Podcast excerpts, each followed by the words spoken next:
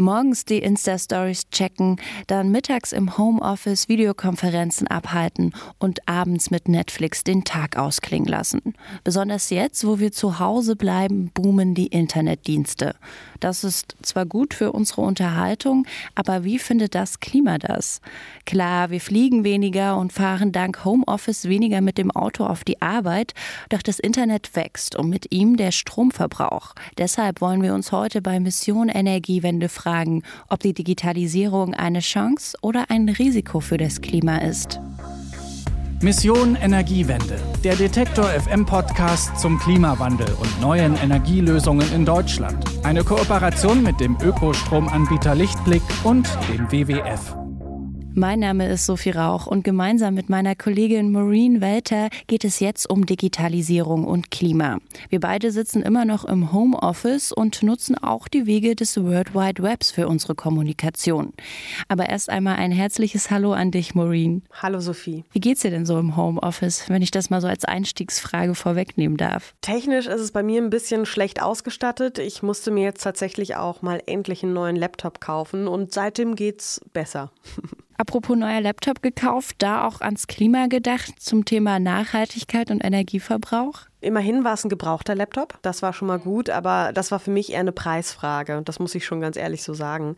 Der war dann einfach wesentlich günstiger. Naja, und dazu konnte es sich dann wahrscheinlich auch besser und intensiver jetzt die letzten Tage mit der Rolle der Digitalisierung für das Klima auseinandersetzen. Du hast dich ja intensiv damit beschäftigt. Maureen, wie ja gerade schon angesprochen, nutzen wir aktuell das Internet mehr denn je. Wie stark wirkt sich das denn jetzt auf die CO2-Bilanz aus? Ja, um zu sagen, inwieweit sich die Corona-Krise auf die Internetnutzung auswirkt und damit wieder aufs Klima, ist es noch zu früh. Was aber beobachtet werden konnte, ist, dass die Internetnutzung auch schon vor der Krise gestiegen ist und auch unabhängig von ihr weiter steigen wird.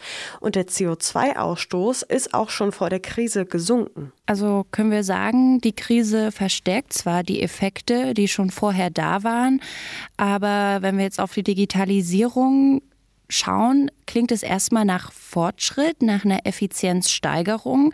Aber wie viele Vorteile bietet es denn jetzt wirklich für den Klimaschutz? Also wirklich sehr, sehr viele Vorteile. Es gibt so viele positive Beispiele, zum Beispiel im Bereich der Gebäudeautomatisierung durch intelligente Steuerung von Heizungssystemen, intelligente Steuerung in der Industrie von Logistik- und Produktionsprozessen.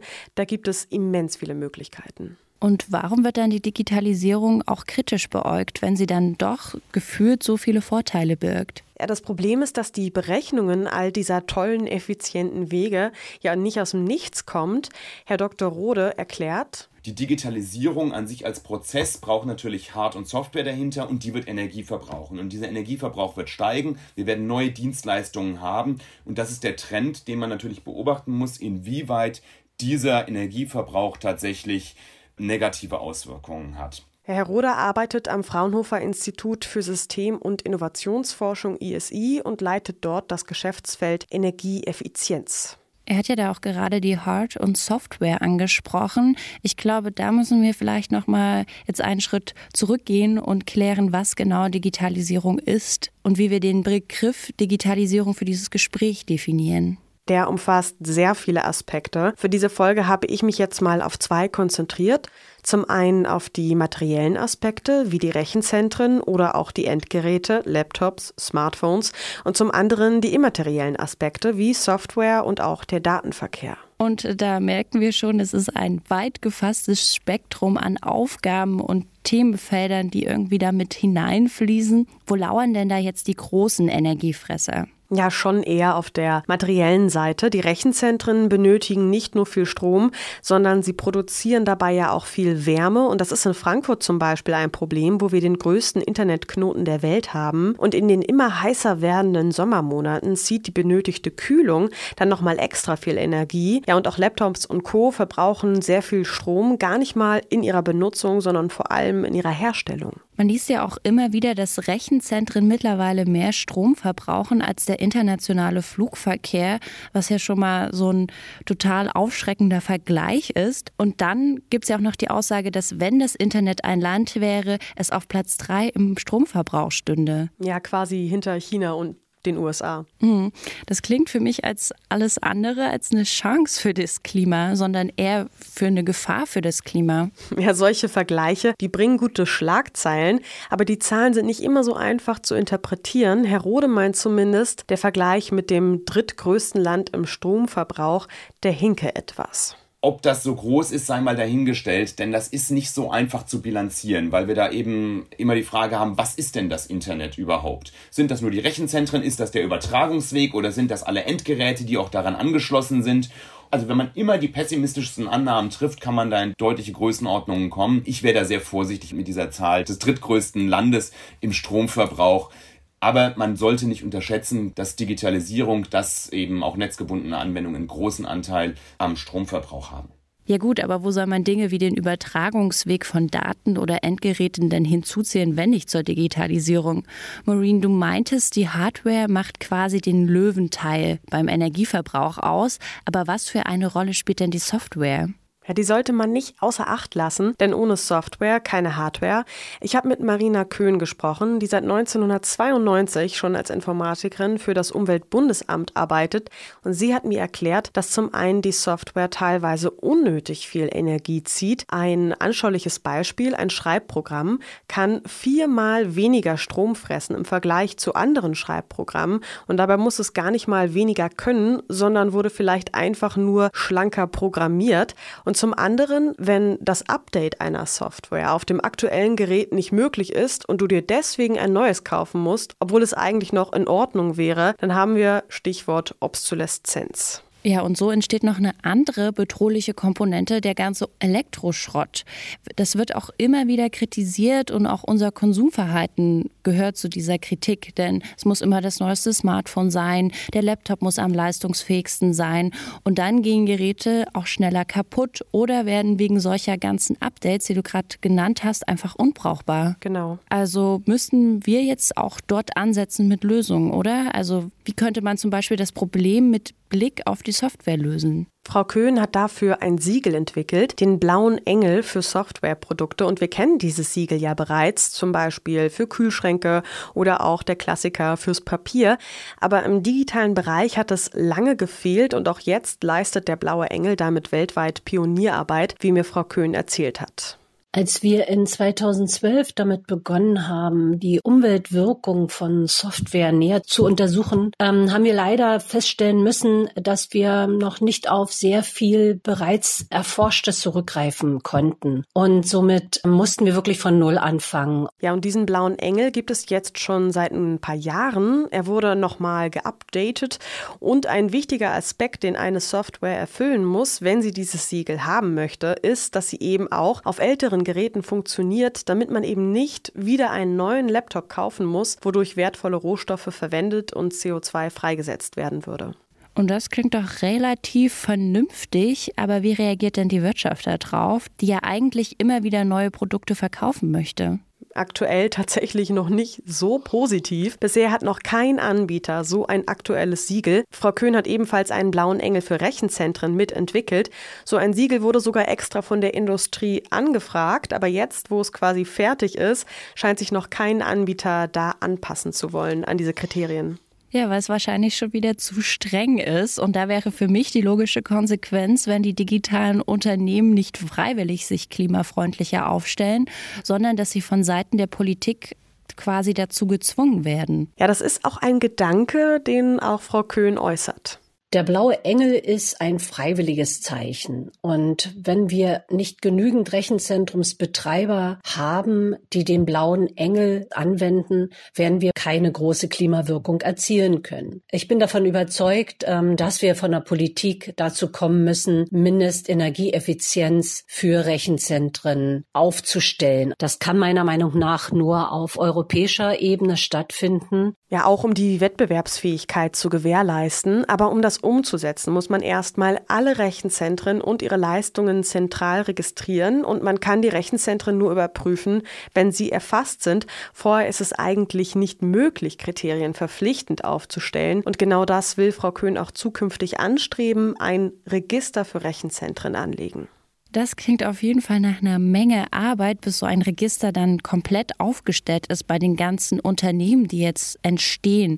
Man denke nur an die ganz vielen Start-ups, die sich in der ID-Branche ja breit machen. Auf der anderen Seite scheint das Register aber dennoch notwendig zu sein. Aber bis das steht, dauert es ja bestimmt noch etwas länger. Aber die Zeit haben wir quasi gerade einfach nicht, wenn zum einen die Rechenzentren immer weiter wachsen und es immer mehr werden und auf der anderen Seite der Klimawandel aber auch immer schneller voranschreitet. Gibt es da nicht irgendwie eine schnellere Lösung? Ja, die gibt es, wenn man sich zum Beispiel direkt an die Unternehmen wendet. Das ist eine Strategie von Greenpeace. Manfred Santen arbeitet im Bereich Green IT für die NGO und hat mir erzählt, wie sie da vorgehen. Die Politik ist häufig sehr, sehr langsam. Deswegen haben wir uns mit unseren Kampagnen auch immer direkt an die Firmen gewandt, weil die Firmen haben es ja in der Hand, für eine Veränderung zum Besseren oder zum Guten hin zu sorgen, weil sie können das ja auch im Prinzip aus eigenem Antrieb tun. Das hat natürlich auch immer was mit dem Image zu tun, das hat aber auch was mit Ökonomie zu tun. Aber wir haben festgestellt, wenn man wirklich in ernsthafte Gespräche geht mit den Firmen, dass man da doch sehr weit kommen kann und auch auf sehr viel Verständnis stoßen kann. Ja, und da ist es vor allem wichtig, dass die großen Firmen mit gutem Beispiel vorangehen, da die ja auch den größten Impact haben. Und da gibt es gute und auch nicht ganz so gute Beispiele. Na, dann bleiben wir mal bei den nicht ganz so guten Beispielen. Welcher Digitalriese macht es denn nicht ganz so gut? Da ist Amazon ein negatives Beispiel. Amazon Web Services bietet Cloud-Speicher für viele andere Unternehmen, unter anderem auch für Netflix. Und da steckt noch jede Menge dreckiger Strom drin. Und auch wenn sie sich bessern wollen, laut Eigenaussage wollen sie zu 100 Prozent mit Ökostrom versorgt werden. Und damit folgen sie einen Trend, den auch Google vorantreibt, wie Herr Santen mir erklärt hat. Google war das, geht mit gutem Beispiel voran, indem sie sagen, sie wollen in Zukunft ihre Datencenter dahin bauen, wo die erneuerbaren Energien schon weitmöglichst ausgebaut sind. Ja, und das bringt dann einen ganz neuen Wettbewerbsvorteil für Länder, die sowieso schon viel in erneuerbare Energien investiert haben.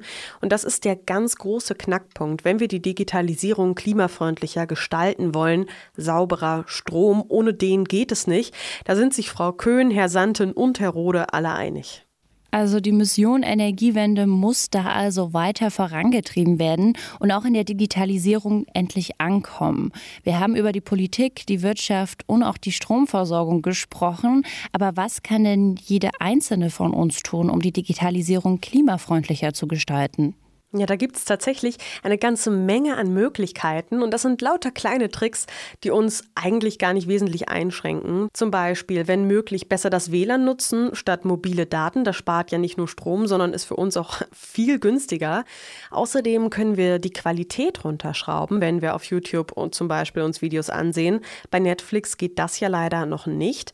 Und auch wenn wir selber Fotos und Videos verschicken, können wir die Auflösung drosseln. Zudem immer Autoplay ausschalten. Das unterbindet auch die Endlosschleife an Katzenvideos, in der so manche von uns geraten kann. Oder wir verzichten mal ganz auf das Binge-Watching und lesen einfach mal ein Buch. Oder wir hören Radio und Podcast. Das wäre ja auch eine schöne Alternative. Genau, denn äh, Videostreaming war im letzten Jahr für 63 Prozent am gesamten Internetverkehr verantwortlich. Also wenn wir Musik hören, dann besser vielleicht das nur wieder Audio machen und nicht noch mit einem Video dazu, wenn wir gerade eh nur zuhören statt zu gucken wollen. Und da am besten die Musik dann auch downloaden, dann muss der Song nicht jedes Mal aufs Neue gestreamt werden. Zudem können auch wir VerbraucherInnen der Wirtschaft Druck machen, indem wir nachfragen, ja, unter welchen Bedingungen die Rohstoffe abgebaut wurden und wie grün der Strommix ist, mit dem das digitale Unternehmen arbeitet und ganz, ganz wichtig, das hatten wir auch schon am Anfang besprochen, mit den Endgeräten sorgsam umgehen, also möglichst lange verwenden und bei einem Neukauf auf Nachhaltigkeit achten, zum Beispiel lieber ein Fairphone statt Huawei kaufen. Es gibt also viele Möglichkeiten, weniger Strom zu verbrauchen und keine Sorge, wer jetzt nicht mitgeschrieben hat. All diese Tipps könnt ihr natürlich auch nochmal nachlesen auf unserer Website detektor.fm. Einfach beim Podcast Mission Energiewende vorbeischauen. Aber Maureen, wir haben jetzt über die Chancen der Digitalisierung gesprochen und über die Nachteile. Welche Seite überwiegt denn in dieser ganzen Diskussion? Ja, diese Diskussion ist keine einfache und damit haben wir auch keine klare Antwort, auch weil wir nicht wissen, wie sich dieser Markt noch entwickeln wird. Das sagt auch Manfred Santen. Konkret eine Bilanz zu ziehen, ob die Nutzung des Internets dazu führt, dass insgesamt mehr Energie verbraucht wird, das finde ich total schwierig. Also oder zumindest liegen mir die Zahlen dafür auch nicht vor. Ja, Frau Köhn kann auch nicht in die Zukunft gucken, aber sie wagt eine Prognose. Ich bin jetzt kein Prophet, aber ich kann mir kaum vorstellen, dass es uns gelingt, den Energieverbrauch der gesamten digitalen Infrastruktur wirklich dramatisch zu senken. Sie meint, trotz der steigenden Effizienz sowohl innerhalb der Digitalisierung als auch durch die Digitalisierung in anderen Bereichen kann das nicht wettgemacht werden durch das rasante Wachstum des Internets. Herr Rode blickt da etwas optimistischer in die Zukunft. Mein Gefühl ist, und das ist meine persönliche Einschätzung, ist, dass die positive Seite dessen durchaus überwiegen wird an der Stelle. Aber alle betonen, dass es nur Überlegungen sind, wissen kann man das einfach noch nicht. Also quasi das Fazit, es ist kompliziert, die Expertinnen sind sich auch nicht einig. Maureen, wie lautet denn nach deiner Recherche denn dein ganz persönliches Fazit zu dieser ganzen Diskussion? Ich denke, die Digitalisierung ist nicht mehr aufzuhalten, geschweige denn rückgängig zu machen. Und das würde ich auch nicht wollen, weil man damit viele nützliche Innovationen verhindern würde. Wichtig ist jetzt nur auch hier flatten the curve, den CO2-Ausstoß reduzieren, notwendigen Strom grün beziehen und vielleicht nicht jeden Teekessel oder Zahnbürste mit Internet ausstatten. Digitalisierung kann viel, muss aber nicht überall rein. Meine Kollegin Maureen Welter zum Thema Klima und Digitalisierung. Ein herzliches Dankeschön an dich, Maureen, dass du in diesem Riesenfeld von Themen etwas Klarheit uns verschafft hast. Welche Tipps versuchst du denn jetzt gerade persönlich in deinen Alltag umzusetzen? Ja, so tatsächlich Autoplay mache ich jetzt immer aus, habe ich eigentlich auch schon vorher, weil es nervt. Und die Sache mit der Audioqualität, also da frage ich mich und vor allem der Videoqualität, einfach mal hinterfragen, muss ich das gerade hier in 4K sehen oder reicht das auch mit einer etwas geringeren Auflösung? Ja, einfach mal auch ein bisschen mehr verzichten. Ne? Ich glaube, wir sind da alle auch ganz schön verwöhnt, was äh, Videoqualität angeht. Absolut. Das wird mit 5G wahrscheinlich noch krasser werden. Dann können wir uns ja noch mal treffen und darüber sprechen. Da freue ich mich auf jeden Fall schon mal drauf. Dir jetzt erstmal vielen Dank, Maureen. Und damit war es das auch schon für diese Woche mit Mission Energiewende. Schön, dass ihr auch dieses Mal mit dabei wart. Und wenn ihr die nächsten Folgen nicht verpassen wollt, dann abonniert sehr gerne diesen Podcast. Und wenn ihr Fragen oder Themenvorschläge habt, dann schreibt uns gerne eine Mail an klima.detektor.fm. Über Feedback, da freue ich mich auch immer wieder. Dann heißt es, wir hören uns beim nächsten Mal. Mein Name ist Sophie Rauch. Macht's gut und bleibt gesund. Mission Energiewende. Der Detektor FM Podcast zum Klimawandel und neuen Energielösungen in Deutschland. Eine Kooperation mit dem Ökostromanbieter Lichtblick und dem WWF.